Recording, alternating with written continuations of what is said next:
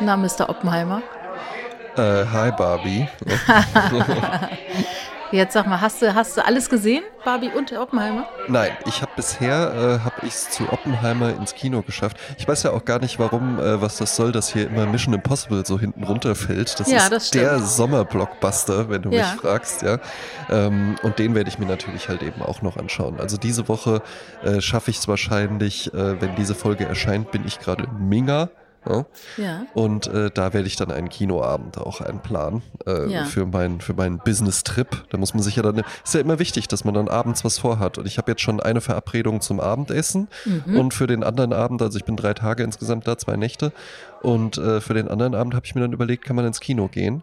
Und da gehe ich dann auch in die Astor Lounge. Das habe ich nämlich bei Oppenheimer nicht geschafft. Ah, ja, genau, dann macht das. Doch toll. Aperol Spritz aufs Haus. ja, eben, eben. Ja, Ja. ja. Gibt sogar Äh, zwei in München, wusstest du das?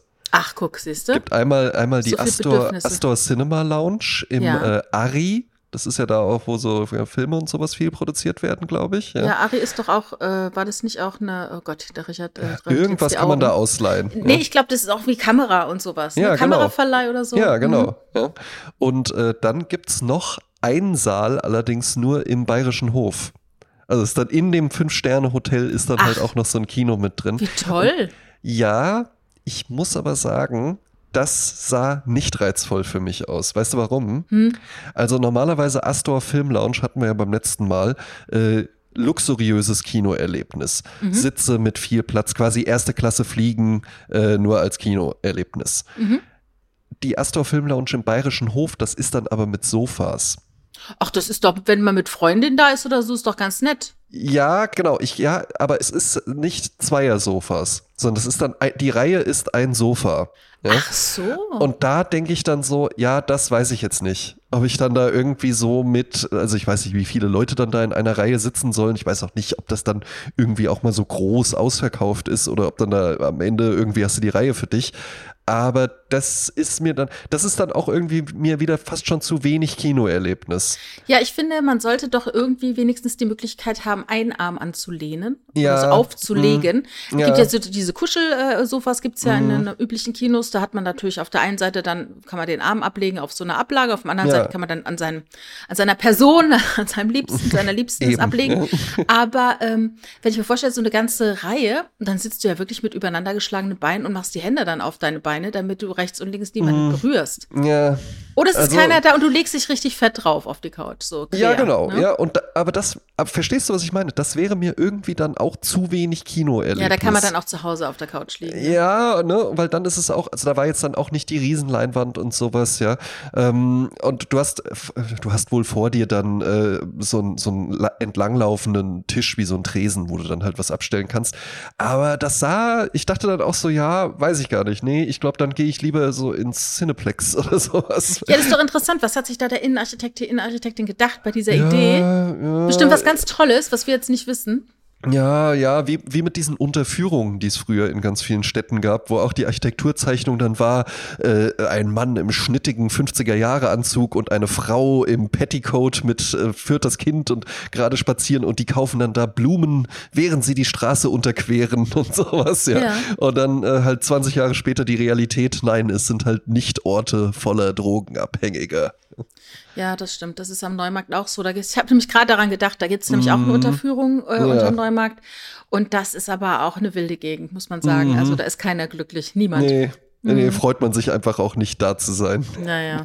Da denkt sich niemand, und jetzt nehme ich noch hier ein süßes Teilchen und einen Strauß Margariten mit. Wir treffen uns heute unterm Neumarkt. Eben. Ja. Niemand irgendwann Ja, jemals. genau. Ja. Alle, die da sind, sind unfreiwillig da. Oh mein ja. Gott. Äh, ich wollte noch mal betonen, ich habe nämlich ein neues Intro und ein neues Outro installiert Ja. seit zwei Folgen. Und zwar, ich war ja im Urlaub. Ich war zehn Tage in einem Ort zwischen Turin und dem Meer.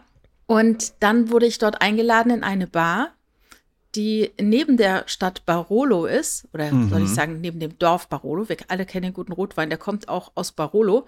Ja. Und ich war in Monforte d'Alba in der Barolo Bar. Und das ist eine ganz tolle Bar. Und dort habe ich einen Abend erlebt, wie ich ihn selten erlebt habe. Ich wurde also eingeladen von einer kleinen Community. Und die hatten eine Band eingeladen, die bei denen vor Ort so Artists in Residence waren. ja. die haben da ihr neues Album eingespielt oder geübt, was auch immer, ne? Mhm. Für uns haben die an dem Abend Musik gemacht, aber nicht ihre Musik, sondern Musik, die jeder kennt und wo man mitsingen kann. Und das war ein ganz toller, also wirklich wilder Abend. Mit, Du singst auch mit, ne? äh, ja, ja, auch mitgesungen. Und dann aber so, so Look Back in Anger und sowas, ne? Also nicht von Bowie, sondern von Oasis, aber alle konnten mitsingen. Alle waren textsicher. Und wir sprechen ja von einem total gemischten Publikum. Das war so herrlich. Und das Schönste war dann, habe ich dir geschickt, ähm, irgendwann spielen sie tatsächlich Katrina and the Waves, Walking on Sunshine. Ja, das lieben wir natürlich. Ist ja eigentlich die inoffizielle Hymne dieses Podcasts. Genau, al- als der, als der Italiener am ersten Tisch mittleren Alters aufsprang und getanzt hat, also echt so ein bisschen fast schon Ja, die Menschen lieben das. John Travolta Pulp Fiction Style mäßig, also äh, von der Exaltierung her, ähm, so abgedreht ist und so abge. Da warst du auch versöhnt mit dem Das Song. war, ey, da habe ich gedacht, komm, ey. Ne? Komm, also, was, wa- was, wa- was, was will ich mich hier immer so Arthouse-Musikmäßig aufführen? Es ist ein Hammer-Song. Ja? Ja, genau. Auf jeden Fall da in dieser Bar habe ich das aufgenommen. Das war aber in einer Pause äh, der Musik, weil es wäre ja Quatsch, jetzt damit Musik aufzunehmen. Also wenn ihr jetzt das Intro und das Outro hört, das ist in dieser Barolo Bar in Monforte d'Alba aufgenommen worden. Absolute Empfehlung geht dahin. Das ist äh, auch die Gegend des Piemont. Das ist eine absolute Sprezzatura-Gegend. Dort wird äh, Wein angebaut und getrunken. Es wird ganz toll gegessen, gekocht. Also es war äh, ein schlimmer Urlaub sozusagen. Ne? Ja, klingt wunderbar. Und dann habe ich noch einen Fun-Fact bekommen von der Salja. Ja, Der ist jetzt nicht so funny, als eher so ein interesting Fun Fact. ja. Und zwar geht es um den Begriff Ground Zero. ah, mhm. Äh, den Begriff Ground Zero, den kennt man ja eigentlich äh, als Synonym für das Gebiet, wo das World Trade Center stand. Genau, ja, eben. Ne? Ich war ja auch vor kurzem in New York, ja, also kann ich bestätigen. Ja. Genau. So nennen Und- wir das da. Ja. Ja. Und vorher Yes. war es so, dass es äh, auf die Zerstörung und auf die Opfer von Hiroshima und Nagasaki hingewiesen hat. Ground Ah, Zero. ja. Mhm. Ne? Deshalb ist ja gerade Oppenheimer äh, in aller Munde. Äh, übrigens da auch ein Lied für Hiroshima von Wishful Thinking. Äh, das habe ich damals immer Anfang der 80er mit meiner Freundin gehört. Das war immer ein ganz toller Song. Der war immer so mystisch und es ging um Hiroshima und es waren kleine japanischartige Töne zu hören und gleichzeitig auch wieder so Deep Purple-mäßiges Geduddel. Aber ein toller Song. Ja, kann man auch äh, Filmempfehlung geben. Hiroshima Mon Amour, äh, auch ein ganz interessanter Film. Ah ja. Auf jeden Fall, der Begriff Ground Zero stammt eigentlich aus Militärkreisen und wurde seit dem Manhattan-Projekt fast ausschließlich im Zusammenhang mit nuklearen Explosionen verwendet. Aber Ground ist die Bezeichnung in der Luftfahrt für das Niveau der Erdoberfläche. Ja? Also zum Beispiel wie above ground level. Mhm. Ja, also man ist halt so, dann wenn man Zero ist, ja, dann ist der horizontale Abstand vom Grund, Oh, ist der Abstand vom Explosionsort. aha. Also am Ground Zero sind die schwersten Schäden zu erwarten. Ah, Und daher kommt eigentlich dieser Begriff. Ground Zero ist genau da, wo es passiert. So, ne? ah, okay. Ja, Ja, das ist äh, ein, ein äh, interesting Fact. Ja auf jeden Fall. Witzig ist er nicht. Nee, witzig, äh, nee, witzig ist nicht so richtig. Ja, der ist Ja. eher so interesting. Muss man überlegen. Den bitte nur rausholen, äh, wenn die Party irgendwie schon so ihren Höhepunkt überschritten hat und man beim Lagerfeuer sitzt und dann, dann kann man damit nochmal glänzen. Genau. wenn wenn äh, Wishful Thinking gespielt wird. Nicht zu die Tanzfläche, würde ich sagen. Genau, Ja. genau. Ja, wenn es nachdenklich wird. Äh, äh, apropos nachdenklich, hast du Oppenheimer, du hast Oppenheimer gesehen. Ja, den habe ich gesehen. Ja. Und äh, zwar alleine im Kino. Ähm, hier War im sonst niemand dabei? Es war sonst niemand Leerer da. Ja. Ähm, Im Arkaden-Kino, das ist das größte Kino hier in, äh, in Wiesbaden, ähm, direkt bei mir um die Ecke auch gelegen. Und da, äh, also für mich ist ja am aller, allerliebsten gehe ich ja mit meiner Partnerin ähm, ins Kino. Wenn die aber keine Lust hat, und das ist bei manchen Filmen dann halt eben einfach so, dann gehe ich tatsächlich mit am liebsten alleine, weil ich finde, wenn dann, also ganz, ganz schlimm finde ich größere Gruppen. Das Mhm. hatten wir einmal, da war S oder wie andere sagen, Es. Ey, wenn man aus dem Saarland kommt, dann sagt man es. Es, das Es war da im Kino, ja. Ja. Und ähm, da hatten wir dann auch eine Freundin nur gefragt, ob sie da nicht auch Lust hat, weil sie das mal erwähnt hatte, wir wollten dann und dann gehen. Und dann wurde da draus auf einmal so eine Nummer und dann standen wir da am Ende irgendwie mit acht oder neun Leuten und ja, der und der kommt jetzt auch noch mit dazu und dann musste da so riesig abgestimmt werden und dann Sitzplatz und Nachos und sonst was, ja. Und dann, dann hast du da so eine riesige Truppe und es bringt ja gar nichts, mit so vielen Leuten ins Kino zu gehen. Also vor allen Dingen jetzt nicht in so einen Film. In so eine Komödie, das äh, würde ich mir noch gefallen lassen, ja, dass das irgendwie Spaß macht, dann das zusammen zu erleben.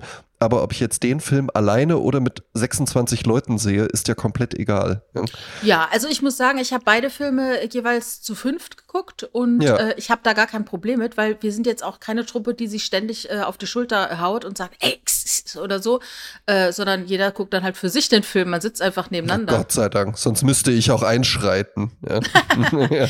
Oh nee, das war bei Oppenheimer auch so links neben mir saß ein Typ und der hat dann auch die ganze Zeit mit seinem Partner neben dran rumgetuschelt und ich dachte so, ey, Mensch, jetzt hoffentlich, ne? Aber es war zum Glück nur vorher, ne? Genau, wenn es vorher ist, alles in Ordnung. Wenn der Film losgeht, und zwar eigentlich auch schon, wenn die Studiologos kommen, das ist der Moment, da beende deinen Satz, das ist in Ordnung, du musst jetzt nicht sofort ja. schweigen, aber ab jetzt ist bitte Ruhe. Ja? Und sonst sage ich auch was. Ja? Und zwar sofort, sage ich was. Ich ärgere mich nicht mehr. das hatte ich meine Berger Kinos. Äh, das war ein äh, Erweckungserlebnis. Und zwar war ich mit meiner Freundin Elke da und wir haben so gequatscht. Und äh, es war halt noch Vorspann. Ne? Und dann waren hinter uns Leute, die haben echt äh, geschuscht. Ne? So, ja. hey, ja, das aufhören, ist ja noch schlimmer. Ne? So. Es war aber Vorspann, es war Werbung. Also, ja, like nee, das geht nicht. Sunshine. Was soll nee, denn der Scheiß? Hast du mir hundertmal gesehen, ne? Nein, nein, ja, nein, nein. Also da, da muss, da muss man es akzeptieren. Äh, ich bin ja auch äh, passionierter Saunagänger und äh, ich weiß wohl, also ich finde in der Sauna Hals Maul, ja? Äh, ja. Und zwar egal, ob da jetzt ein Aufguss ist oder nicht. Das ist, wenn da acht Leute sitzen und ruhig sind, wenn ich da natürlich reinkomme und dann ist da gerade irgendwie so ein Trupp Geschäftsmänner, die sich schon die ganze Zeit am Unterhalten sind, dann bin ich da vielleicht auch in dem Moment falsch. Dann mache ich halt was anderes und komme dann wieder, wenn die da raus sind. Aber was ich gelernt habe zu akzeptieren ist, so die letzten vier, fünf Minuten vorm Aufguss, da darf man an die Menschen keine Anforderungen mehr stellen, dass die jetzt das auch einfach in Ruhe äh, genießen, sondern wenn da, sobald die Tür offen ist und äh, äh von außen dann nochmal die Luft reinkommt, dann sehen das die Leute als jetzt ist ja die Tür offen, jetzt darf auch der Mund aufgehen. Ja, das ist wie in der Schulklasse so. Ne? Eben, eben, genau. Aber das, das, das kann ich akzeptieren und genauso auch, äh, wenn irgendwie vor dem Film noch geredet wird. Das ist in Ordnung. Ich finde es im Übrigen auch, wenn Leute auf Toilette gehen oder sowas, was sollen die denn dann da sitzen, wenn du irgendwie in der Hälfte des Films merkst, oh, jetzt ist es, habe ich doch, war vielleicht doch keine gute Idee, einen Liter Cola zu trinken.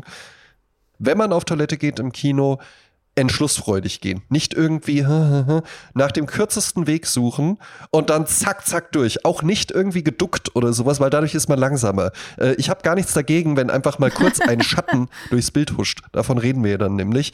Das ist völlig in Ordnung. Nach ja. dem breitesten Gang suchen, nicht durch die Reihe, Entschuldigung, Entschuldigung, ja.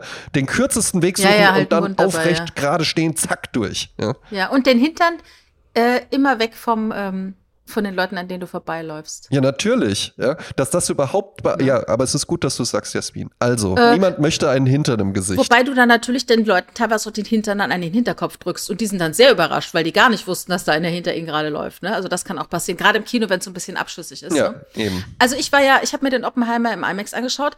Ähm, wir haben ja letzte Woche über Barbie gesprochen und ich war ja der Einzige, der von ja. uns beiden dies gesehen hat. Und was ich sehr interessant fand, fand, mm. guck mal hier, ja. siehst, da kommt's auch. Yes. Äh, was ich sehr interessant fand, dass äh, ich hatte ja gesagt, dass es mich maßlos enttäuscht hat. Ja. Und ich habe äh, dann aber rechts und links überall, ah oh, nee, so toll, so toll, so toll. Und ich dachte ja. so, oh Gott, äh, ne, bin ich da hier Natürlich falsch abgebogen? Habe ich irgendwas Jasmin. übersehen?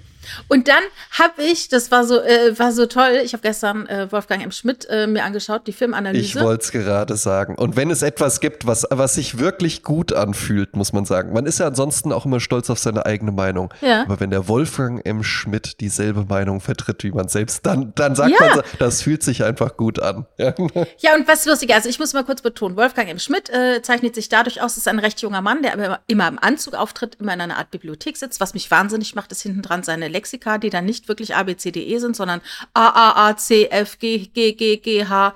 Macht mich fix und fertig. Ne? Mein OCD kickt äh, da rein, aber egal.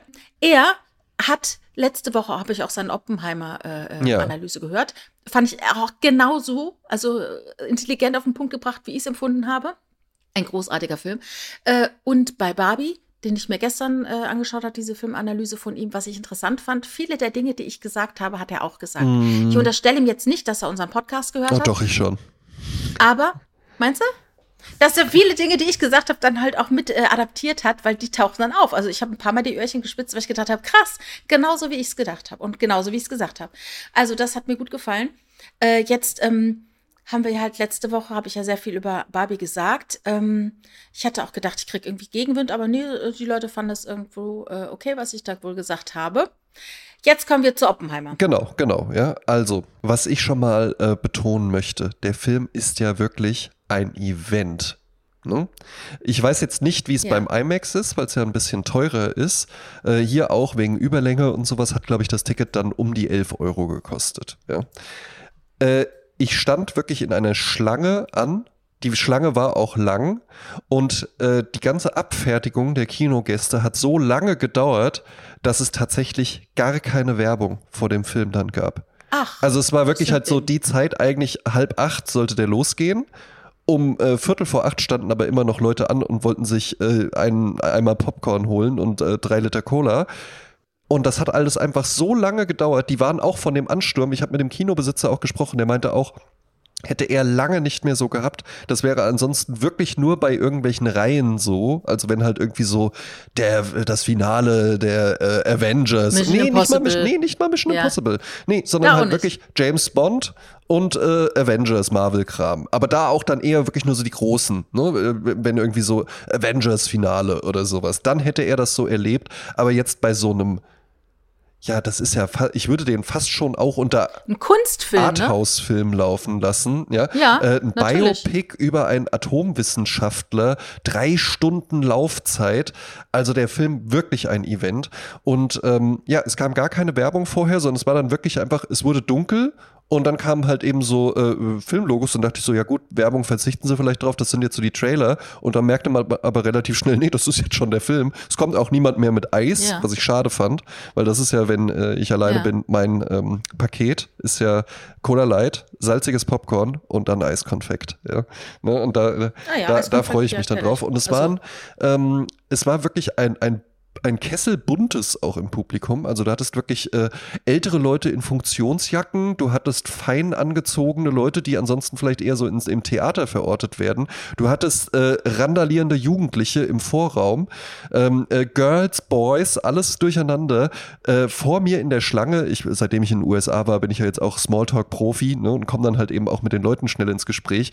Da waren dann zwei, die hatten ihr zweites Date da musste ich dann, musste ich dann auch Ach, lachen und habe gesagt, ja gut, ich weiß nicht, ob der Film jetzt so date-tauglich ist. Ich würde sagen, es ist ein super Film, aber äh, generell finde ich das Kino äh, eigentlich für ein Date äh, kannst du irgendwie so Ach, das kann schon ganz toll sein. Ich habe mal äh, ähm, eine äh, Stephen King Nacht gehabt und habe da ganz schön gut und heiß Händchen gehalten. Ja, also das, das geht natürlich. Sein. Die waren jetzt aber auch aus dem Alter schon raus, wo es jetzt irgendwie so und hier im Dunkeln trauen wir uns dann und dann berührt ihr Finger meinen oder sowas. Ja, ähm, ich finde halt eben Dates, gerade so, also sagen wir mal, die ersten drei, die sind ja dann auch dafür da, dass man sich präsentiert und, und, und irgendwie äh, sich auch kenntlich macht. Und das geht halt nun mal auch am besten, wenn man sich sieht und miteinander spricht. Und das ist im Kino beides nicht unbedingt gegeben. Ja. ja. Aber natürlich kannst du dann da halt auch ein bisschen auftrumpfen mit hier, ne? Und dann hatte äh, sie halt eben auch, ja, magst du süßes oder salziges Popcorn? Und er so, ja, eigentlich salzig. Ah, das dachte ich mir schon, dass du lieber salziges magst. Ja, wieso du lieber süßes und so, ja.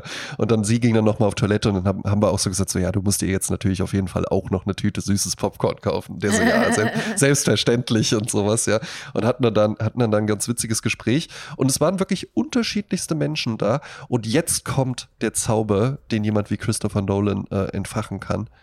Absolut tadelloses Benehmen im Kino. Ja, ja. Und es gibt ja eine Stelle, und das ist äh, äh, der, der Trinity-Test, also wenn quasi die Atombombe zum ersten Mal getestet wird, nicht im Einsatz, sondern einfach funktioniert das hier alles überhaupt. Und da äh, äh, arbeitet Christopher Nolan ja wirklich mit einem interessanten Effekt, dass du so eine, so eine steigernde Musik hast, während da die Vorbereitungen getroffen werden. Die Natur tobt, es regnet wie aus Eimern, alle schreien rum, es ist total aufgekratzte, angespannte Stimmung. Und dann fällt diese Atombombe und dann gibt und die Musik erreicht ihr Crescendo, ihren Höhepunkt nicht, sie wird gezündet. Wird Moment, gezündet, ne? genau, mhm. ja. Und wir sehen einen, einen Bombenblitz, ja, eine, eine, ein auf, äh, die ganze Leinwand gleisend weiß, ja, und komplette Stille. Einfach der komplette Ton ausgedreht. Und auch diese Ästhetik des Atompilzes, ne? Das, man ja. darf es ja gar nicht laut sagen, aber so ein Atompilz hat ja eine, durchaus eine Ästhetik, wenn ja, etwas natürlich. von unten nach oben schießt und dann halt diese pilzartige Dach ja. dann entsteht und so. Ja, ja. Und diese, dieses, äh, ähm, wie sag mal, dieses Schaubild oder dieses Kunstwerk, wie man das so sieht, dieses Spektakel, schaut man sich an und das ist, man hört nichts, und alle schauen an und sind alle begeistert und, und, und verzaubert. Exakt. Ja. Und es war komplette Stille wirklich im Kinosaal. Auch im, ja. Oh, ja. Es war gar kein Ton. Ja, da hat auch mhm. niemand. Das wäre ja der perfekte Moment, wo dir irgendjemand dann das kaputt machen kann und so, boah, krass oder sowas. Ja, stimmt, sagt, stimmt. Ne? Ja? Das wäre und so wären ja Jugendliche dann eigentlich. Darum hassen wir die ja. Ja, ne? im Ach Kino. So? Ja, na schon. Ne? Na, es gibt äh, auch welche, die sich sehr gut benehmen können. Ja, gibt's, gibt's, gibt's auch. Und es gibt auch äh, äh, Erwachsene, die sich auch nicht gut benehmen können. Aber darum hasst man ja Jugendliche, weil die dann, weil die dann sowas nicht aushalten oder auch so einen emotionalen Moment nicht aushalten können und dann halt irgendwas Doofes sagen müssen, äh, um, um da irgendwie dann die, die, die Peinlichkeit, äh, die sie gerade spüren oder die Scham, die sie spüren oder sowas zu überwinden. Ja, oder um ihre Bühne zu haben. Genau, ja. Einen geilen Gag zu bringen. Aber da halt eben nicht. Und ich war wirklich, wirklich beeindruckt, wie man es schafft, das musst du dich ja auch erstmal trauen. So eine Szene, das ist ja fast schon einer der Höhepunkte des Films, ja. Und den dann eben einfach, also Ton Kino ist ja halt eben Bild, Ton. Das sind ja so die zwei Parameter, die ich da habe. Und Ton so einzusetzen, dass man sagt, ich erzeuge ja jetzt hier einen Ton. Ich erzeuge ja jetzt hier äh, ein, auch, auch auf der Audioebene ein Gefühl, was ja Musik ansonsten machen würde. Ich erzeuge dieses Gefühl aber dadurch, dass ich einfach nichts zeige, äh, nichts äh, auf, auf die Ohren gebe, sondern einfach nur, ich erzeuge das Gefühl durch Stille. Und das so als Effekt einzusetzen, das fand ich schon wirklich sehr, sehr stark. Ja, ja aber weißt du, was ich äh, in dem Moment geglaubt habe, bis eben auch, und ich müsste jetzt recherchieren, ob es anders ist. Ich dachte mir, dass durch diese Schallübertragung, dass es tatsächlich so ist, dass du zuerst den Atompilz siehst und bevor du ihn hören kannst.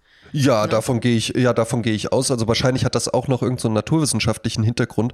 Aber ähm, ja, es ist ja, es ist ja halt eben trotzdem einfach eine, eine interessante Art, wie das gemacht wurde losgelöst davon, ja, von dem, von dem visuellen Bombast und natürlich auch dem Schrecken, der da einfach dahinter steckt, weil ja jeder weiß, was dann, was dann folgte, ja, ähm, fand ich war es auch einfach ein, ein, toller, mitreißender Film, wo man, wo man danach halt eben auch wirklich wie ein, wie ein kleines Kind rausgeht und sagt, am liebsten würde ich jetzt auch Forscher werden oder sowas, ich ja, und auch, auch irgendwas forschen oder sowas, mhm. ja. Also ich habe ja äh, vor vielen, vielen Jahren das Buch gelesen von, ähm, ich glaube, Heiner Kippert hieß es, hieß er. Mhm. Der hat äh, den Fall Robert äh, J. Oppenheimer bearbeitet. Also das war ja ein Wissenschaftler, ein Physiker, der äh, beauftragt wurde, äh, in einem extra dafür geschaffenen Dorf weiter zu forschen an dieser mhm. Waffe sozusagen, an diesem Spaltung des Atoms und so. Und er, ich erinnere mich, als ich das damals gelesen habe, die große Erkenntnis, die mir daraus geblieben ist, ist diese Geschichte. Wir dürfen nicht vergessen, dass alles, was wir hier tun, ist ja quasi ein Enträtseln des mhm. Wunders der Natur, des Planeten, wie auch immer. Auch äh, Chirurgie ist ein Herausfinden des Rätsels, wie funktioniert der Mensch. Ja. Und auch so ein Atompilz ist zwar von Mensch gemacht, aber es ist ja alles da. Genau. Äh, in der Natur. Und man verbindet Dinge Effekt, und guckt. den man auslöst. Genau. Ja. Der Mensch ist so ausgerichtet, dass alles, was entdeckt werden kann, wird früher oder später irgendwann in einer Unendlichkeit entdeckt werden. Und wenn Oppenheimer es nicht macht, macht es jemand anderes. Ähm, und Oppenheimer machte es im besten Wissen und Gewissen. Er dachte, er tut etwas Gutes, beziehungsweise er hat es erstmal gar nicht großartig gewertet, aber es hieß ja immer so, mhm. das ist eine gute Sache, wir wollen es alle und so, ne? Es ist total wichtig, was du da machst. Und ihm war diese Auswirkung in der Form nicht klar, aber als ihm dann klar wurde, was das äh, auslöst und dass da wirklich unschuldige Menschen äh, äh dabei sterben mhm. und ein unendliches Leid ausgelöst wird, hat er ein unfassbar schlechtes Gewissen bekommen. Und das Problem war aber nur, dass, dass ihm dann halt äh, der, ein, ein Pseudoprozess gemacht wurde mhm. und ihm versucht wurde, da irgendwie einen Strick draus zu drehen. Und er überhaupt nicht die, äh, ja, mit kommunistischen Neigungen und sowas. Das war, ja, das genau, war, das war ja zu der, genau, ja. das war ja zu der Zeit dann halt eben auch wirklich was, wenn das aufkam, dann war es eigentlich erledigt. Ja, ja, ja eben. Und ne, dann, dann, dann, äh, wie man es, äh, jetzt würde man canceln sagen. Ja. Also was mir gefallen hat an dem Film ist, es war ein Christopher Nolan, der, den ich sofort verstanden habe, weil wie gesagt, ich kannte Oppenheimer, ich kannte die Geschichte dahinter und ich war, ich fand es sehr gut gelungen. Es waren viele Talking Heads, es waren viele Nahaufnahmen von Gesichtern, es waren unfassbar viele Stars, also Robert Downey Jr. Äh, wollte ich gerade sagen wollt, wollte ich gerade sagen. Und das ist so interessant, ne? Weil ja. das, das muss man ja vielleicht auch jüngeren Leuten, die hier zuhören, wirklich dann auch nochmal sagen, dass Robert Downey Jr. äh, nicht nur Iron Man ist. Das ist- Wo der auch, finde ich, eine tolle Rolle spielt, sondern dass das ein wahnsinnig guter Schauspieler ist, Und der ein auch mal, wahnsinnig ich, gut aussehender, geiler Typ ja, ja, ja, war, ja? absolut, absolut. Der dann ja, glaube ich, auch arg Probleme mit Alkohol, Drogen und sowas hatte. Sehr schnell darum in dann, den 80ern darum dann, schon. Darum dann so ein bisschen weg war mit Chaplin, auch einem tollen Film, äh, dann zurückgekehrt ist, glaube ich, auch für einen Oscar gewonnen hat oder dafür einen Oscar auch nominiert war. Äh, wirklich ein ganz, ganz toller Schauspieler. Josh Hartnett, ja, den Ja. man halt eben ansonsten eher aus so wirklich äh, augenrolligen Romcoms kennt, ja, der da eine tolle, äh, der da eine tolle Rolle spielt, halt eben wirklich, ja, Matt Damon auch in einer guten Rolle, ja. Oder äh, Matt Damon sieht jetzt immer mehr aus wie dieser andere, der bei, äh, äh, wie heißt der, True Detective mitgespielt hat, der jetzt mit der, Ja, wie Oh der, der Gott. bei, der, der bei Breaking Bad auch der schlimmste wirklich war. nee, ich meine dieser, der etwas äh, dickere Blonde. Ja, Matt Damons blondes äh, zweites Ich sozusagen. ja, Ach Mensch, wie heißt er? Das ist ja unfair, dass man seinen Namen nicht weiß. mit so einem knubbeligen Gesicht halt eben. ja, und der mehr. ist doch jetzt mit dieser ähm, Schauspielerin zusammen, die der Blonden, die auch bei Virgin Suicides mitgespielt hat. Ich gucke nach. Die Schauspielerin heißt Kirsten Dunst. Damals auch schon mit Josh Hartnett äh, in dem Virgin Suicides Film aufgetreten. Jesse Plemons heißt der Schauspieler, den du meinst. Jesse Plemons, ist es ihr Mann, ja? Ja, genau. Ja, Plemons. Ple du meinst Plem Plemons. Plemont. Hm. Ach so, ich, oh, ich, da habe ich noch was. Schieb ich gerade mal rein hier. Ja, bitte. In Feedbacke. Ja, Zwischenbecke. Aus der Rubrik André und Jasmin sprechen Wörter falsch aus. Ja, Äh, mir wurde gesagt, es heißt Gauloise und nicht Gaulois. Weil du hast letztes Mal von Gaulois gesprochen. ah, tja. Aber ich rauche ja sowieso äh, viel lieber Lucky Strick. Billy Joel. Ja. Ähm, so, also, ähm, ja, auf jeden Fall die, diese unfassbar, also, wie, wie, wie sagte aber auch Wolfgang M. Schmidt schon, ne, viele Stars, aber ohne Star zu sein. Also, Ohne Star-Allüren. Ja, ja, oder Oh. ohne dieses, äh, oh, jetzt kommt Robert Downey Jr., sondern so nach dem Motto, nach drei Minuten denkst du, Moment, irgendwie Augenpartie, die kommt mir irgendwie vertraut vor. Und dann denkst du, ach du Scheiße, das ist ja der, ne? Ja. Auch äh, null Eitelkeit, ne? Also richtig, sieht richtig alt aus, so wie Männer halt in dem Alter damals aussahen, ne? Und wer spielt noch mit? Sag's. Eine Matthias Schweighöfer, gell? Ach, stimmt, ja, ja, der spielt ja den Heisenberg, ne? Ja, halt wirklich natürlich nur ein kurzer Auftritt. Minimal. Aber, aber weißt du was? Ja, Ich dafür kann gab's so- dann halt bestimmt deutsche Fördergelder für diesen kurzen Ja, Auftritt. dafür gab's dann, ja, das ist ja dann immer so das Ding. Und es ist ja, also nichts wird ja deutschen Schauspielerinnen und Schauspielern äh, äh, mehr irgendwie äh, so, so spöttisch vorgeworfen, als wenn die dann nochmal Karriere in Hollywood machen möchten. Und Hm. ich finde das komplett albern, einfach nur. Der, du wirst, wenn du, wenn du wirklich als Sch Filmschauspieler wirklich groß spielen möchtest, dann hast du, dann kannst du nicht nur in Deutschland bleiben. Da gab es mal eine Zeit vom Zweiten Weltkrieg, da konntest du als deutscher Schauspieler halt eben wirklich eine Weltkarriere machen. Jetzt geht das nicht mehr so. Der Matthias Schweighöfer ist genauso auch wie Mario Barth im Übrigen. Ja, die werden immer so ein bisschen belächelt, als ob die halt wirklich nur so Dummbatz-Sachen und sowas machen könnten. Ja, ähm, bei Mario Barth weiß ich nicht, ob der jetzt auch irgendwie die feinsinnige äh, Woody Allen Comedy oder sowas hinbekommen würde. Aber das sind ja eben einfach Leute, die was erreicht haben. So und dann sitzt der Matthias Schweighöfer irgendwo in Berlin in einer Villa und dann sagt er sich, was mache ich denn jetzt? Mache ich jetzt immer weiter irgendwie äh, Husselwutz? Äh, ja, ich bin hier irgendwie der chaotische Typ, der irgendwie die Frauen alle flachlegen will und dann äh, trifft er aber eine und da klappt es dann doch nicht oder sowas. Oder was möchte ich jetzt machen? Und weißt du, wer das zum Beispiel auch gemacht hat? Der Daniel Brühl. Und da haben auch alle gelacht. Und da haben auch alle gesagt, was bildet der sich denn jetzt? Das ist für mich noch ein anderes Kaliber, muss ich sagen. Ja, ist es auch, aber da wurde nämlich auch gesagt, was bildet der sich denn jetzt ein? Und ja, jetzt will der hier irgendwie in Hollywood und guck mal, dann spielt er da irgendeine blöde kleine Nebenrolle. Ja, jetzt kann man mal gucken, wo der Daniel Brühl halt eben jetzt angekommen ist. Ja. Das ist jetzt nämlich wirklich ein, ein Schauspieler auf Weltniveau. Ja? Und dann kannst du auch wieder irgendwie nach Frankreich kommen und da irgendwie in einem äh, kleinen äh, Nouvelle Vague-Film oder sowas mitspielen. Das ist auch alles in Ordnung. Aber wenn du als Schauspieler auf der Welt irgendwie Karriere machen möchtest, dann musst du das auch in Hollywood gemacht haben. Ist meine feste Überzeugung. Ja, kommt halt darauf an, wo deine Ziele sind, ne? Also ich meine, äh, ob Hollywood jetzt so das Allseligmachende ist, ist natürlich dann die Frage, ne? Äh, wenn es dann interessante Rollen gibt mit, mit äh, besserem Budget als hier, natürlich, kann interessant sein. Ja, und ich glaube, du musst halt eben, wenn du aus Deutschland kommst, musst du erstmal diesen Schritt machen und dann kannst du auch im nä- nächsten Gaspar Noé-Film oder sowas mitspielen oder so. Aber der, du wirst ja jetzt nicht, wenn du in, in Deutschland ist der Filmmarkt so klein und eng, da wird's schwierig, dass dich dann da jemand irgendwie rausholt. Klar, du musst natürlich so wie Diane Kruger oder so, du musst natürlich international aufgestellt sein, wenn Genau. du wirklich eine Weltkarriere machen willst. Das Exakt, ja. Nur bei mir ist so ein bisschen so, Mario Barth und Matthias Schweighöfer, interessant, dass du die in einem Atemzug nennst, weil von denen hört man ja, äh, dass hinter den Kulissen, dass die unfassbar, ich, ich möchte mir jetzt nicht die Zunge verbrennen, aber sagen wir mal, äh, sehr schwierigen Umgang sind. Ach was, Und der das ist Matthias Schweig, weil bei Mario Barth habe ich es gehört und da fand ich es jetzt nicht überraschend. Das kann ich mir gut vorstellen, dass das einer ist, der sagt, rühr mal den Kaffee um oder so. Ich ja. kenne sehr viele Details bei beiden und ich kann dir sagen, das sind jetzt nicht so die Leute, mit denen du äh, zu tun haben möchtest. Ach was. Ähm, oh Gott.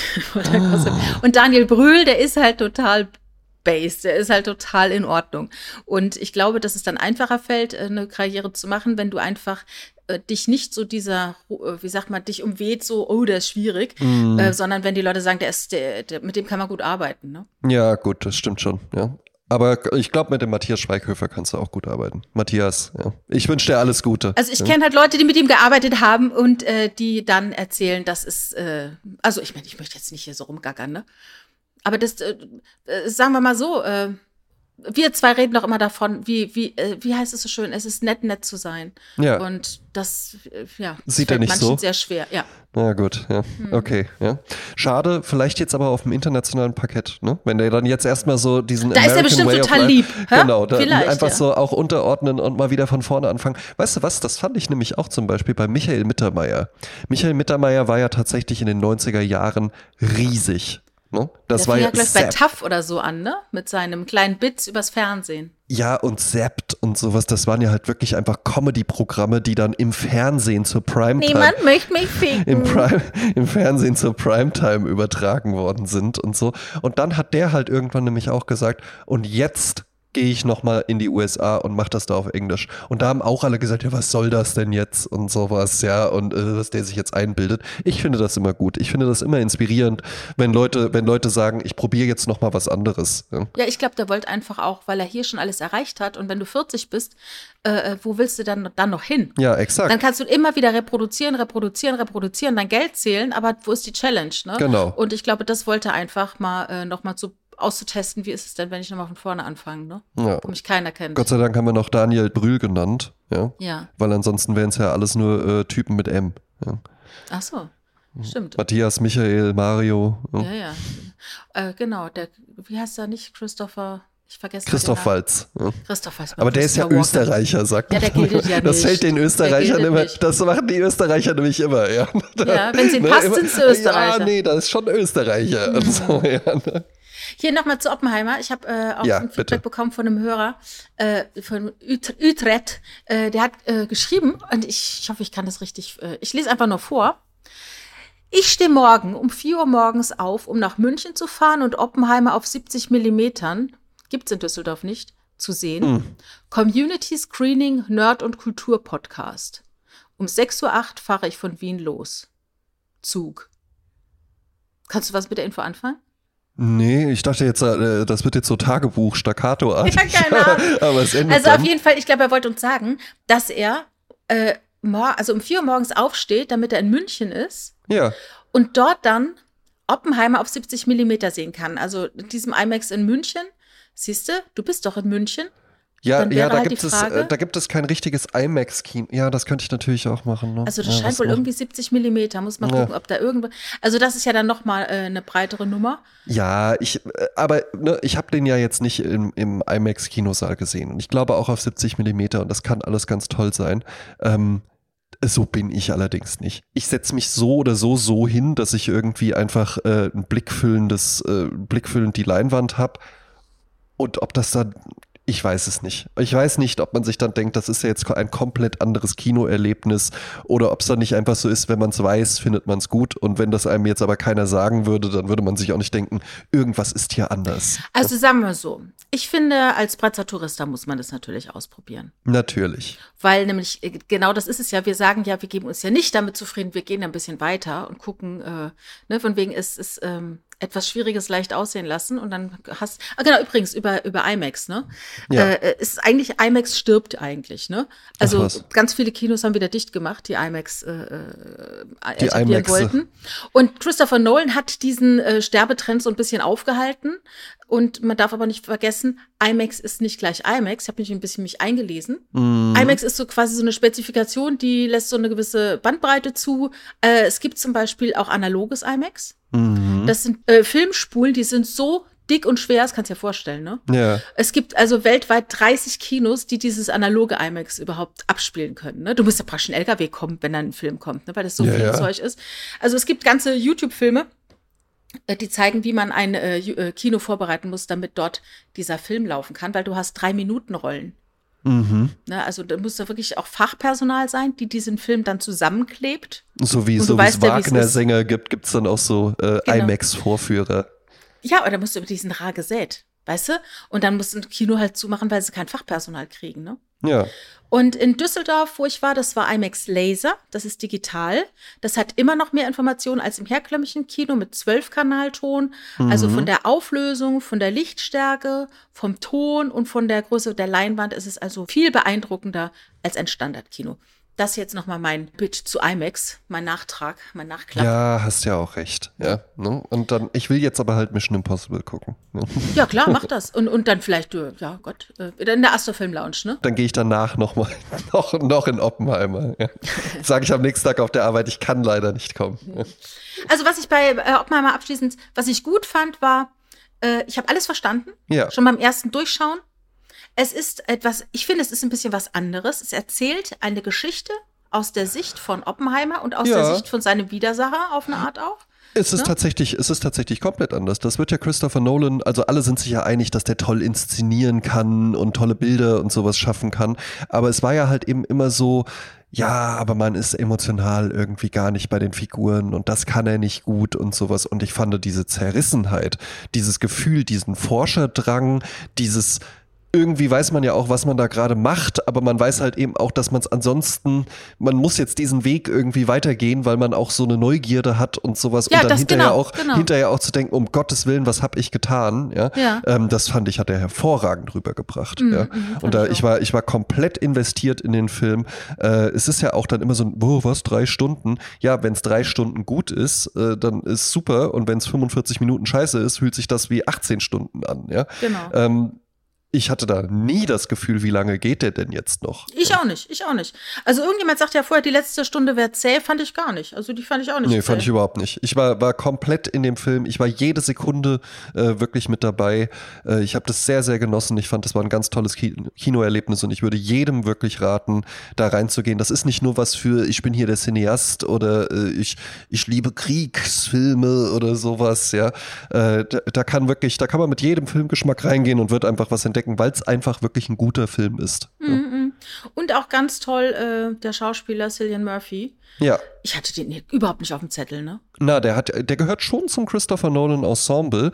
Äh, der hat zum Beispiel auch in Inception schon mitgespielt. Ach. Und da fand ich den schon auch sehr, sehr gut. Ja, Ah, der ja, war, der, Inception, da so geht es ja darum, wir müssen bei diesem Konzernerben einen Gedanken einsetzen. Ja. Und Cillian Murphy ist der Konzernerbe. Ach, der hat guck. zum Beispiel auch bei Batman Begins schon mitgespielt. Da war, der, der, da war der der Villain. Also Christopher Nolan arbeitet ja mit einem Cast. Ja? Ja. Und der wird halt eben ausgebaut. Und es ist jetzt aber tatsächlich, also Cillian Murphy ist jetzt damit eigentlich in der AAA-Riga. Absolut, genau. Ja. Jetzt ist er Ja, oben. Also genau. jetzt kennt ihn jeder, jetzt weiß jeder, Eben. wer er ist. Sein Gesicht überall auf den Plakaten in der Welt. absolut, Äh, jetzt ist er äh, wirklich weltberühmt, muss man wirklich sagen. Ne? Genau. So, da war jetzt hier am Wochenende bei uns in Köln ein äh, Festival, das ursprünglich mal äh, entstanden ist, glaube ich, vom Dr. Stefan Fre Friedrich. Friedrich. Der hat mal so eine Sendung gehabt im Privatfernsehen, da ging es darum, wie Leute aufhören, äh, sich schlecht zu ernähren oder aufhören zu rauchen und so. So ein Arzt Oh. so ein Coach, ne?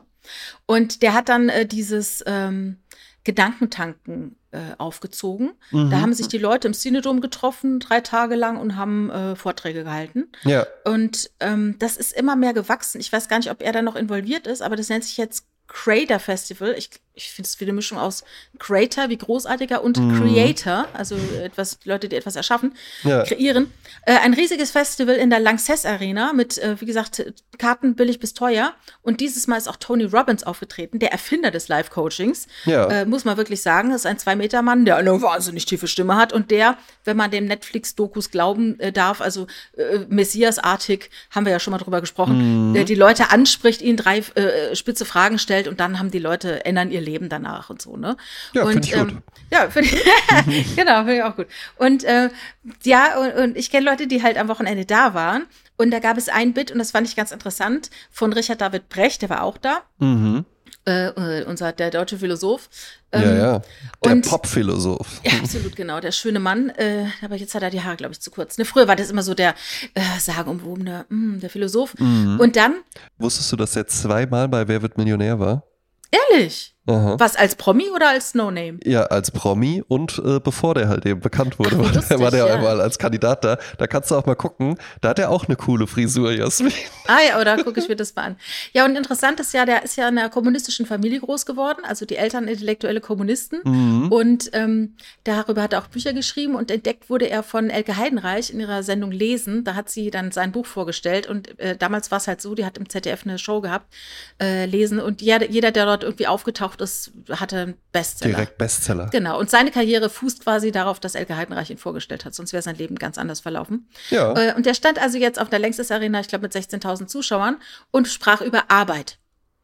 Und äh, es ging um die Veränderung der Arbeit. Ich habe schon vor Jahren, vor zehn Jahren oder so bei der IHK in Köln äh, etwas äh, vom Herrn Karl-Heinz Land äh, zugehört. Da ging es eben darum, die Digitalisierung und jetzt auch die KIs und so, Hm. wie verändern die das Arbeiten?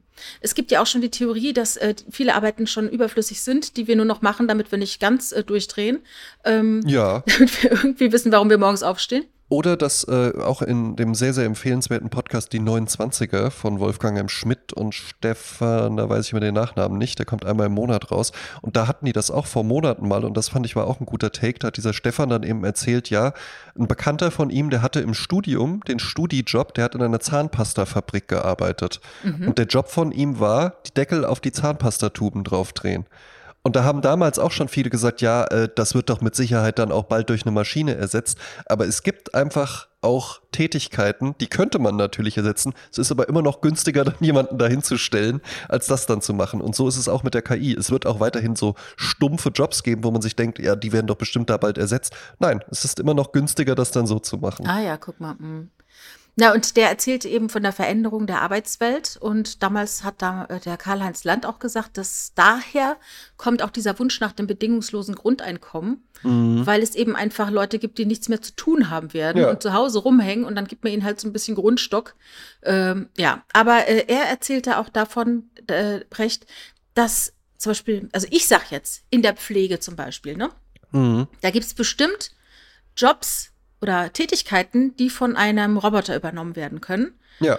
Äh, aber ich, ich bin ja positiv gestimmt und sage, das bedeutet aber nicht, dass der Pfleger oder die Pflegerin wegfällt, sondern Ja. im Gegenteil, da sind wieder, ist wieder mehr Raum und Zeit für das, was wirklich wichtig Genau, ist, nämlich emotionale emotionale Nähe. Ansprache, Mhm. Körper berühren, ne? Ja. Und, und äh, sich auch geistig um die Person zu kümmern.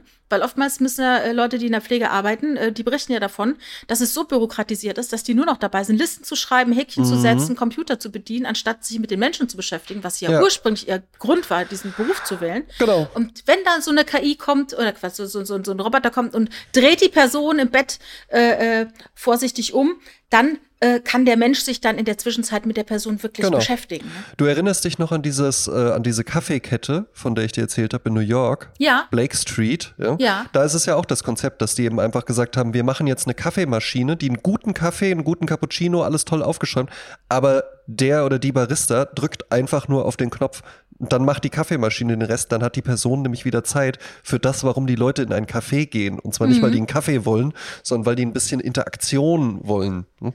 Ja, und ich habe auch äh, äh, mich daran erinnert, es gibt eine Supermarktkette, Jumbo, in äh, den Niederlanden. Mhm. Und die haben eine äh, Idee äh, erschaffen, und zwar äh, gibt es dort Plauderkassen. Die nennen sich Klettkasse. Ja. Also eine Kasse, an der du dich anstellst, wo man plaudern kann. Da geht es also nicht ums Tempo, Mhm. es geht nicht um Zeitdruck, sondern wenn du dich da anstellst, dann hast du Zeit dabei und auch die Kassiererin, der Kassierer hat Zeit und hier geht es um, ums Quatschen, so wie früher am Tante-Emma-Laden. Ja. Das ist ja das, was ich zu dir sagte, wenn ich in einem Rewe bin und vor mir steht eine ältere Person, die dann ähm, kleinen Smalltalk mit der Kassiererin hält, dann, dann werde ich nicht auf die Tube treten. Ich werde Natürlich nicht, sagen, hey, äh, Entschuldigung, ich muss jetzt aber schnell irgendeinen blöden Termin wahrnehmen. Nein, ich denke mir, das ist vielleicht jetzt gerade, sind die fünf Minuten, wo diese Person, die sonst einsam zu Hause sitzt, mal ein bisschen menschlichen Kontakt hat. Und ich fände das herrlich, wenn dann halt eine Kasse ist für die Leute, die sagen halt husch, husch, husch, ne? Ja. Gibt es jetzt auch die, die Selbstscannerkassen für solche Leute, äh, die nur was schnell was drüber ziehen und schnell raus und am besten mit keinem reden. Da haben die ihr Ding. Aber ich Mhm. finde es auch schön, dass die, die quatschen wollen, klatschen wollen, dass die dann auch ihre Kasse bekommen, ne? Also Ja. Kletschkasse. Hat mir gut gefallen. Kletzgasse. Ja. So wie man halt mit fremden Leuten ins Gespräch kommen kann, ne? Ja, So, das stimmt. Ja, wo sich dann äh, Dinge entwickeln, ne? Ja, ich kam, ich kam auch äh, äh, vor kurzem mit jemandem ins Gespräch. Und zwar, ähm, wenn ich hier in Wiesbaden eine Pizza essen gehe, dann äh, hole ich mir gerne auf dem Weg auch nochmal, also auf dem Weg dahin, ne? das ist ja dann Mhm. auch nicht nur die Pizza, die ich essen möchte, sondern ich möchte die Interaktion haben. Ich möchte vor allen Dingen, mache ich das häufig, wenn ich auch von zu Hause arbeite, dass man nochmal ein bisschen rauskommt, ein bisschen Bewegung hat und dann hole ich mir auch gerne nochmal was zu trinken. Und äh, dann laufe ich an einer Bank vorbei und da sitzt äh, häufig ein äh, Mann, der Wolfgang heißt. Ja, es ist nicht Wolfgang M. Schmidt, ja, sondern ja, Im und, äh, Anzug, ja. Und der sitzt da und dann ähm, ist es halt eben einfach so, wenn man Leuten in seinem Viertel oder in seinem Kiez oder wie auch immer man das nennen möchte, häufiger begegnet, wenn man so ein bisschen aufmerksam ist. Ich habe auch häufig die Kopfhörer drin, aber wenn man so ein bisschen aufmerksam auch durch die Gegend läuft, dann fallen einem ja immer mal wieder auch dieselben Leute auf. Ja? Das, Mhm. weil die auch da lang gehen, weil die auch da einkaufen gehen oder weil die halt eben einfach häufig da sitzen. Ja. Und äh, Wolfgang und ich, wir fingen halt eben irgendwann auch an. Das ging dann erst los mit, dass man sich nur so zugenickt hat, so, ja, wir kennen uns.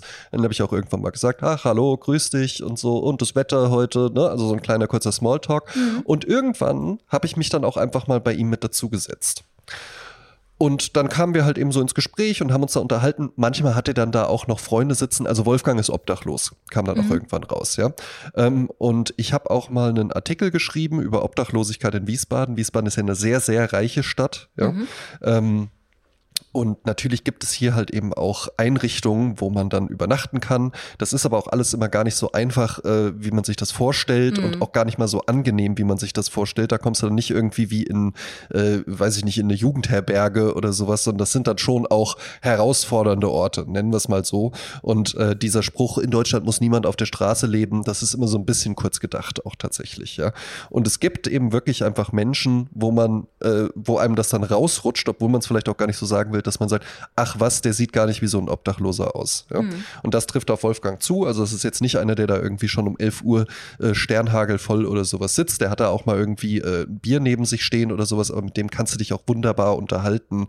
Äh, du merkst zum Beispiel auch, der achtet sehr, sehr auf seine Frisur. Da haben wir dann auch mal drüber gesprochen. Da meint er auch, ja, das ist mir auch tatsächlich einfach wichtig und das mache ich, egal wie die Nacht war. Das, äh, äh, da kümmere ich mich halt eben immer drum. Ja, ja.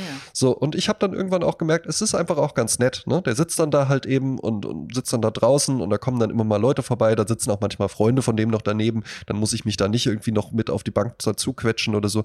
Aber gerade wenn er da alleine sitzt, ich auch noch was zu trinken habe, dann setze ich mich mal mit dazu und wir unterhalten uns ein bisschen über dies und das auch tatsächlich. Ja? Der erzählt mir dann da keine Hard Luck Stories, sondern wir plaudern halt eben wirklich einfach nur so ein bisschen. Und als ich in Oppenheimer gegangen bin, meinte ich dann auch so, so, ich muss dann jetzt los, ich wollte noch was essen, ich gehe nämlich gleich ins Kino. Dann sagte der, ja, wel- welchen Film schaust du dir denn an? Und dann habe ich gesagt, ja, Oppenheimer. Den neuen Christopher Nolan-Film. Und dann meinte der, das dachte ich mir schon. Da hätte er nämlich auch, der hat immer mal so ein kleines Radio dabei, da hätte er auch schon so Besprechungen gehört. Und das wäre ihm sehr, der, den fände er auch, das klingt alles sehr, sehr spannend. Ja? Und dann haben wir uns noch so ein bisschen unterhalten und dann meinte er zu mir, er wäre das letzte Mal bestimmt vor 30 Jahren im Kino gewesen. Wahnsinn. Ja, ne? Wahnsinn. Ne? Also der ist auch Mhm. schon ein bisschen was älter, das sieht man auch, aber ich finde auch, man, manchmal, bei manchen ist es auch schwierig einzuschätzen, wie alt die jetzt sind. Ja, Ja, vom ich, Namen her ist auf jeden Fall in den 60ern geboren, würde ich sagen. ja, ja, könnte, könnte sein, ja. Ähm, hatte auch irgendwie so ein bisschen schwieriges Schicksal und sowas. Ich glaube, es lief bei ihm auch immer mal anders und, und ja, aber irgendwie ist es dann halt jetzt bei ihm so passiert. So, jetzt bin ich auch nicht auf der Welt, um dann zu sagen, komm und ich helfe dir jetzt auf die Beine und sonst was, ja.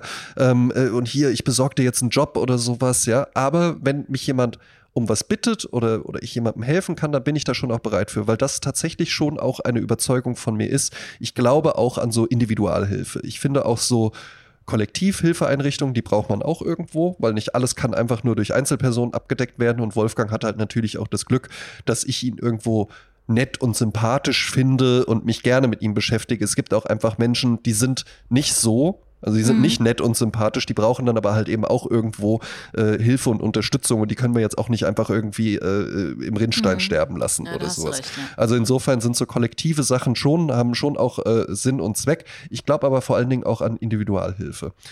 Und da war es dann einfach so, dass der dann zu mir meinte, der Film würde ihn interessieren und er war seit über 30 Jahren nicht im Kino und da habe ich mir dann gedacht, ey, das ist jetzt mal, das ist so einer von den Momenten, wo man mit relativ wenig Einsatz einen riesigen Effekt erzeugen kann. Mhm. Und dann habe ich dem einfach eine Karte fürs Kino gekauft. Ja. Mhm weil da, damit er jetzt den Film sehen kann und ich habe auch noch dann, dass er auch sich Popcorn und sowas holen kann. Ich habe mir halt einen Gutschein geholt und habe dann auch hab ihm den dann gegeben und er hat sich riesig gefreut darüber und ich mhm. erzähle das jetzt natürlich auch, damit ihr alle wisst, was ich für ein guter Typ bin. ja, ne? ja, klar. Aber, aber halt eben schon auch, weil ich das wirklich einfach auch eine schöne Geschichte finde, mal so im Alltag zu gucken, was kann man denn machen, was jetzt das hat auch, wie gesagt, alles seinen Sinn und Zweck, aber was abseits ist von an irgendeine Organisation spenden oder äh, irgendwie jetzt hier bei der äh, unser Rhein muss sauber sein Aktion oder sowas mitmachen.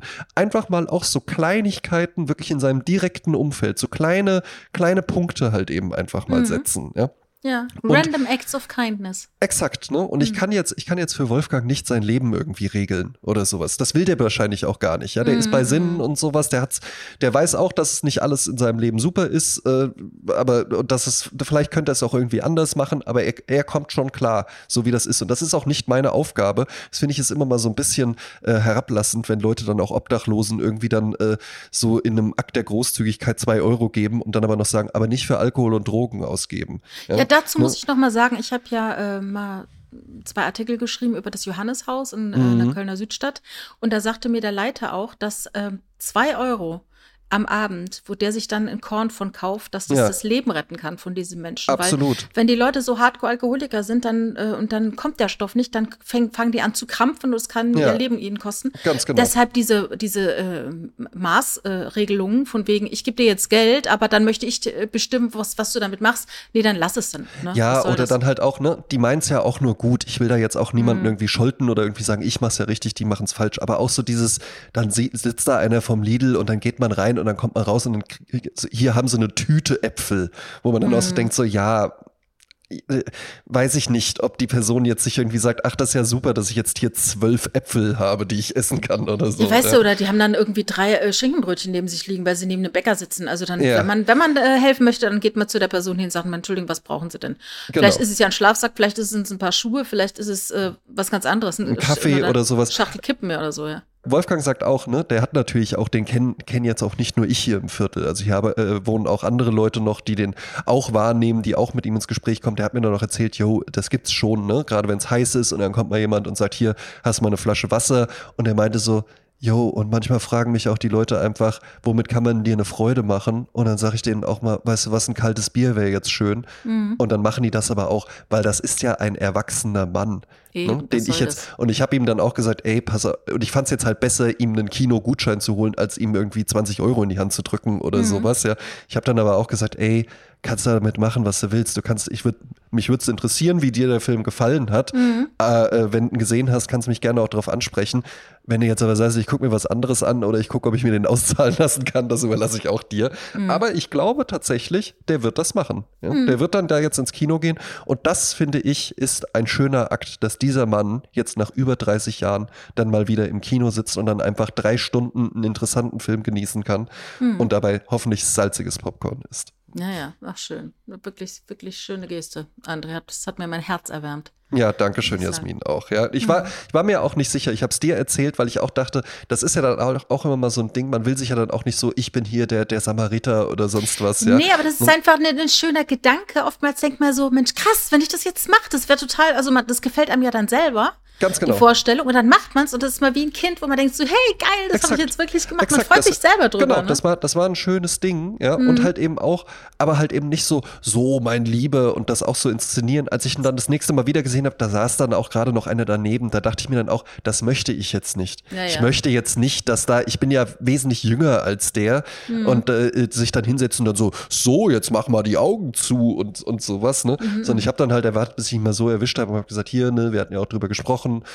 Äh, ich fand, das ist wirklich ein guter Film. Ich glaube, der gefällt dir gut. Ich habe dir mal einen Gutschein geholt und hier kannst du auch noch, äh, ist noch ein bisschen was mehr drauf und so äh, kannst du dann einlösen. Kannst auch, äh, kannst auch einen Kumpel mitnehmen, weil es gab nur Gutscheine in einer bestimmten Höhe. Ähm, ja, und das find, sowas finde ich ist eine gute Sache und das muss auch nie nicht immer nur was monetäres sein. Das kann auch was Mhm. anderes sein, aber allein halt auch einfach schon nur sein da bin ich wahnsinnig dankbar, dass das das habe ich so durch die Werbung tatsächlich muss ich auch sagen gelernt, seine Umgebung auch einfach mal wahrzunehmen Ja. ne? und so mitzubekommen, was überall so ist und, und, und, und wie Sachen so aussehen und, und wer sich so wo bewegt und das dann halt eben auch wahrzunehmen. Ja?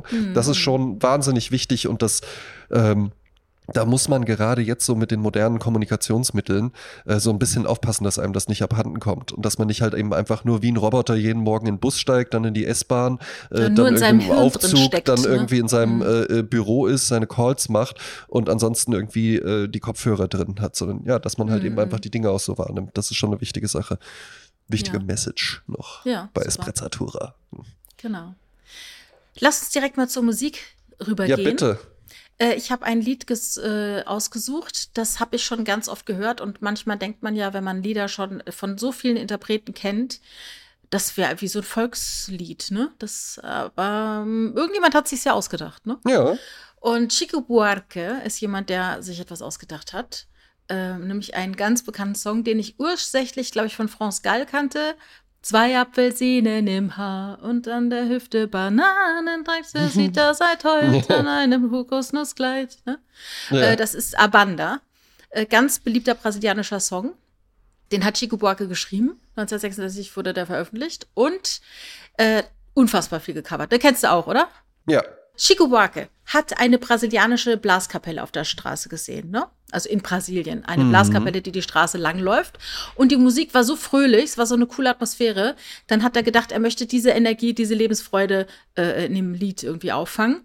Und hat dann einen Song gemacht mit einem Text über eine Blaskapelle, die durch die Straße zieht und äh, Leute begeistert mit der Musik, ne? Ja. Und das ist eine ganz, ganz einfache Melodie, äh, ein ganz cooler Rhythmus, der macht so einen Spaß. Du hörst auch so ein bisschen irgendwie Karneval raus und Samba und ähm, also wunderbar. Und Chico Buarque ist also weltweit bekannt als äh, Musiker und äh, Songwriter. Und ich habe die Version gewählt von Herb Albert. Das ist ja ein US-amerikanischer Musiker. Ja. Der hat auch ganz viele Sachen gemacht, auch Platten produziert, ist auch Ist Unternehmer. auch schon auf unserer Playlist drauf. Ja, und der ist äh, äh, im März 35 geboren, also sehr betagt, äh, wie Tony Bennett. Äh, wie alt wissen wir jetzt? 35? Äh, 88 ist er jetzt, ja. Ähm, und der hat auch wahnsinnig viele Auszeichnungen bekommen und hat die Band äh, The Tijuana Brass äh, gegründet. Mhm. Und ich glaube, mit denen ist das auch mit Abanda. Also das fand ich äh, eine tolle Version davon. Äh, Das kommt auf die Goldstandardliste und auf die Partyliste kommt eine Band, die auch schon auf unserer Liste drauf ist. Äh, Ich mag die einfach so. Die sind für mich irgendwie die, ah, die energetischeren Beatles. Auch so schöne eingängige Melodien, aber ähm, Die Beach Boys, oder? nee, das sind die Amis dann, ne? äh, und zwar ELO. Electric Light Orchestra. Ah, ja, ja. Mhm. Ja, die wurden 1970 gegründet und machen so Rockmusik, aber mit Orchester, äh, elektronische Elemente und es hat so einen ganz abgefahrenen Sound. Da nehme ich das Stück It's a Living Thing. Und ich glaube, A Living Thing ist in dem Fall die Liebe. Das ist mein Party-Playlist-Song. Damit Ja, super cool. bin ich ja. raus. Ja. Äh, Goldstandard Playlist. Äh, ich hoffe, ich spreche es richtig aus und mal gucken, ob du die kennst.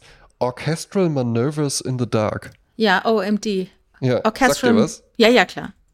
Spricht man so aus? Joan of Arc. Ja, Or- Orchestral Maneuvers in the Dark. Irgendwie so, man verschluckt es dann eher. Ja, und bei mir ist es aber Walking on the Milky Way. Ah. Kennst du das? Nee, Nee. nee. Ach, schön, ja. Aber das ist ein, ein richtig schöner, schmetteriger Song, ja. Den man, Mhm. äh, glaube ich, wunderbar auch alleine hören kann beim Kaffee kochen. Und wo man halt eben einfach wirklich irgendwie so, so frohen Mutes, ja, irgendwie in den Tag hineingeht oder aus dem Tag hinaus. Ja. Ja. Richtig schöne Nummer. Und dann noch, auch schon bei uns äh, auf der Playlist, aber jetzt gerade noch mal mit einer neuen Live-Compilation erschienen, äh, The Animals mit dem Work-Song und zwar von der Live 1965 Compilation. Work-Song, ja. Nicht Gute- Twerk-Song. Nicht Oder work, work, sondern work, work, work. Nee, nee, nee, es ist, es ist Work. Ja, ja. Bei uns ist Pure Work, ja. Ja. Ach, ich habe noch eine, einen ganz kleinen Feedback. Ja, bitte. Wir haben doch letztes Mal über Terminieren von Mails gesprochen. Ja. Und äh, ich habe ja dann. Wurde ich äh, auch darauf hingewiesen. Ne?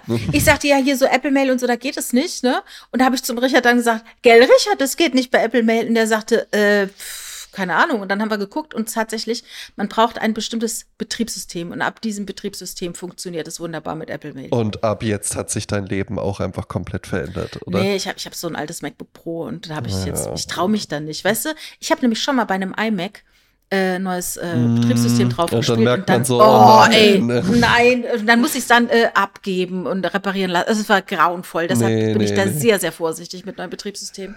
Ja, und so Apple hat, gemacht so ein wird. Apple, so ein, so ein MacBook Pro hat halt eben auch einfach den Nachteil, dass das, auch wenn das schon zehn Jahre alt ist, eigentlich immer noch irgendwie cool aussieht. Und Ja, es so, ist immer noch gut und macht seine Arbeit. Weißt du, ich mache Ja. mit dem, ich schneide da jetzt keine Podcasts drauf auf dem MacBook Pro. Ja. Aber das ist halt so für den ganz normalen Mails beantworten, Word-Dateien, ein paar Fotos und so, das ist ja alles gar kein Ding, ne? Nur halt, was mich so rasend macht, diese MFAs, ne? Multifaktorielle Mhm. Authentifizierung. Wir haben jetzt gerade ein Thema, ähm, du kennst ja manch, manchmal, ähm, kann man sein Handy mit einer Face-ID aufschalten, manchmal mit einem Zahlencode, ne? Ja, Und es kann dir passieren, wenn du immer nur mit Face ID aufmachst, dass du irgendwann deinen Zahlencode nicht mehr weißt. Ja. Und dann kann dir passieren, dass dein Handy so tiefenentleert ist und wenn du es wieder auf, äh, äh, auflädst, möchte er den Code. Und dann fällt dir ums Verrecken dieser Code nicht ein. ja, das ist sehr ärgerlich. Und du kriegst ihn nicht mehr auf. Darum habe ich jetzt gleich einen Termin beim Apple Store. Ach so. Ja, weil das ist so gut geschützt, du kommst nicht mehr ran. Und da frage ich mich manchmal diese ganzen MFAs, ne? Also, was, was tritt eher ein? Dass dich jemand hackt und du bist froh, dass du so eine große geschü geschützte Nummer hast oder Mm. äh, du bist super abgenervt, weil du selber an deine Daten nicht mehr rankommst. Also ich habe äh, gerade letztens ein Interview äh, mit der Vorstandsvorsitzenden der Schufa, Tanja Birkholz heißt die, glaube ich, Ja. äh, gelesen. Und selbst äh, die wurde schon Opfer von Identitätsdiebstahl. Also, Ach ich, ja. nehme, also ich nehme an, ist besser. Ja. ja, wobei ich bin jetzt ja nicht äh, die Schufa-Präsidentin. Ne? Ja, da war sie es auch noch nicht. Ja. Ach so, ah ja, okay, okay. Ja gut, dann äh, gehe ich jetzt mal in den Apple Store. Eben, eben. Ne? Prima. kann. Und wir haben einen schönen Tag und ihr geht jetzt einfach mal raus und nehmt eure Umgebung bewusst wahr. Genau, Ja. Hausaufgabe. Und wenn irgendwo, wenn irgendwo eine äh, Dose Cola rumliegt, dann werft sie doch einfach kurz weg, auch wenn es nicht eure ist. Das ist sehr, sehr schön.